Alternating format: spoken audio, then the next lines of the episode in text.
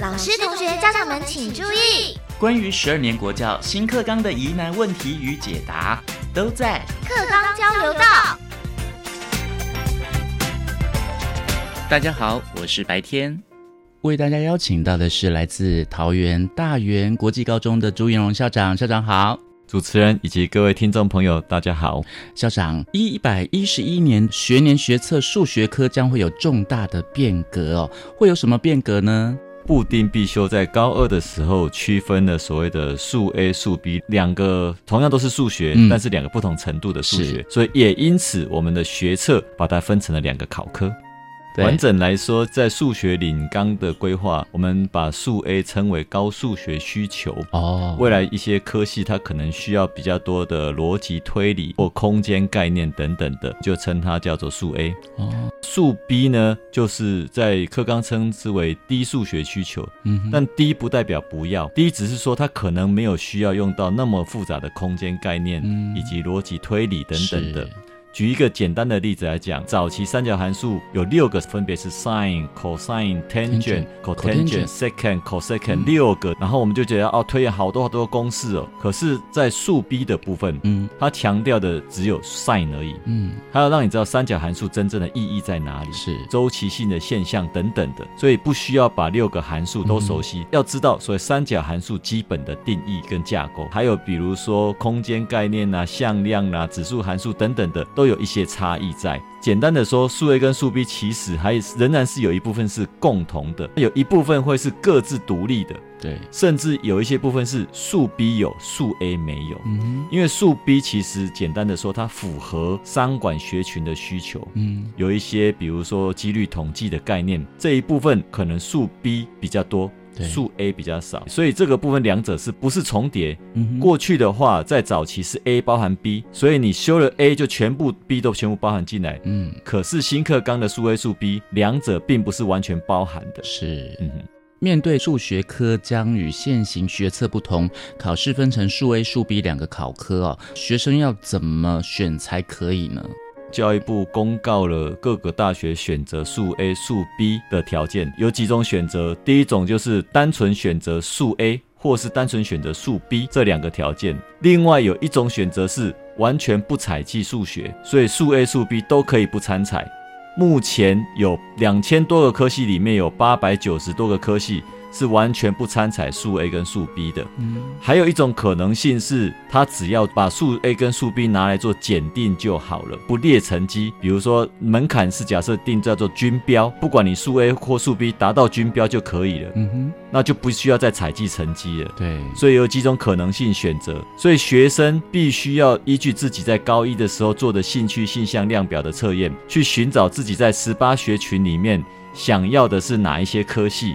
不是每一个科系里面全部都一样。就以财经来讲，有些学校要采集数 A，有些学校要采集数 B。嗯哼，不同学校我们不能要求他们是一致性的，因为每个学校有它课程需求。嗯。所以，我们不能去规范大学说，同样是财经，你只能采数 A，不能采数 B，这是不行的。因为每个大学有它的条件。对。所以，每个学生要依据他想要考的那个大学的科系去选择，看看他要选的是数 A 还是数 B。嗯哼，嗯哼。那校长，因为很多同学或是甚至家长觉得说，我的孩子不见得现在就知道说他未来会选择念要考数 A 还是数 B。嗯。那他可不可以两个都选呢？还是说他可以选比较简单的，直接选数 B 了？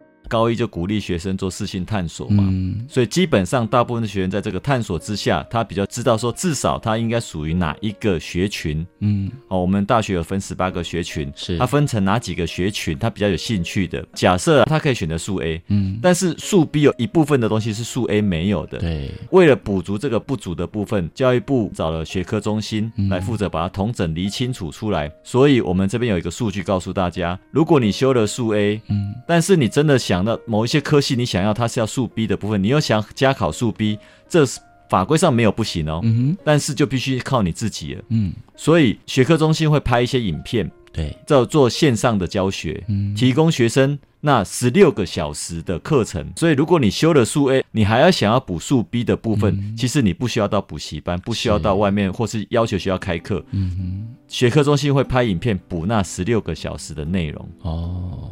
所以学生仍然可以用自主学习的方式去学习这个部分，就可以满足他考数 B 的这件事情了。校长，因为数 A 同学的数学能力是比较强的嘛，嗯，那他为什么还要再把这数 B 的部分再融入进去呢？当然我们是不希望学生乱枪打鸟、通吃的感觉，是，但是毕竟有些学员说他性向还未定，哦，他搞不好他看的科系的需求有些说要采集数 B，嗯嗯，所以他可能数 A、数 B 都必须要考。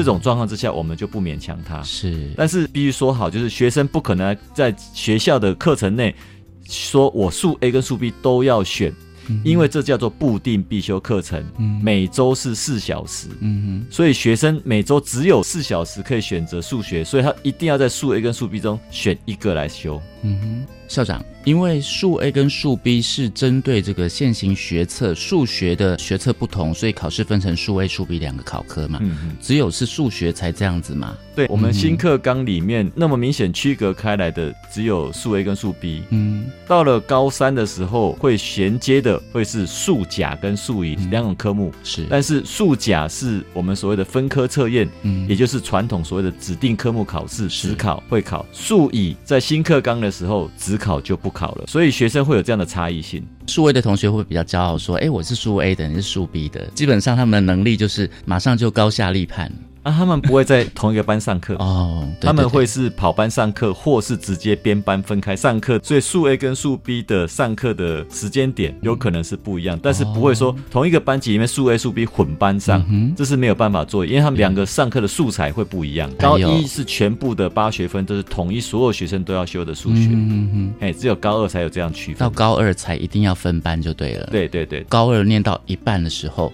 还可以转成数 B 吗？这个其实我们不太鼓励不，行。原因是因为学生必须在高一做好适性选择。嗯嗯所以我们在课程咨询的时候，都会强调告诉学生，嗯，因为数 A、数 B 它有一贯性的脉络。对，如果你修完数 A，然后突然说下学期我要转到数 B 去，那就代表你当初做了错误的选择。嗯但是这要看学校的条件，学校是否允许他转。嗯因为如果量大，有可能导致班级的不均衡，嗯所以这部分就要看学校的规划了，嗯，就不是能够统一做规范。是。嗯所以我们在高一的时候，你已经选定好你的这个志向了，已经要能力分组了。倒是还好，是因为如果他高二选的是数 A，、嗯。但他发现真的他可能适应不良，嗯。他可能没有办法应付这么难的数学的时候，他到了高三的时候嗯。可以改选数乙，哦，他不用选数甲。嗯哼。那数乙的部分，所有的东西都完全符合所谓商管学群的需求，，是。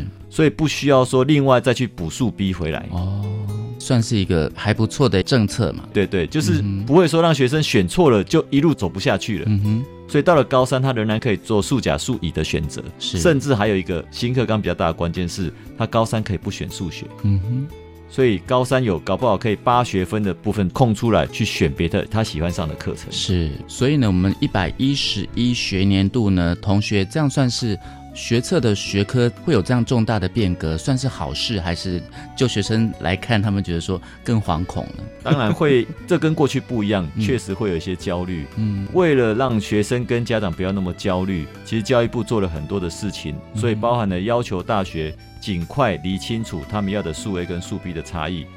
学校单位呢就设置了所谓的课程咨询教师，嗯要充分的讯息告诉学生这两个到底有什么差别。所以以现在这个时间点来讲，所有高一学生都已经在做选择，嗯哼，所以所有的学校、高中学校都已经在做课程咨询的启动。对。嗯，好，那我们今天也非常谢谢来自我们桃园大园国际高中的朱彦荣校长给我们的分享啊，就是我们一百一十一学年的学测数学科有重大的改变，就是数 A、数 B 学生要怎么选才对呢？那如果说有任何不清楚，然后想要更了解，要去哪个单位做查询呢？其实那个数学学科中心嗯，网站上有公告，那教育部的资讯网也有公告一些讯息，嗯都可以让大家查询。嗯哼，其实最关键的是跟学校内的课程咨询老师以及教务处辅导室去做询问是最快的。是好，非常谢谢我们朱永校长的分享哦，谢谢，感谢您，拜拜。拜拜。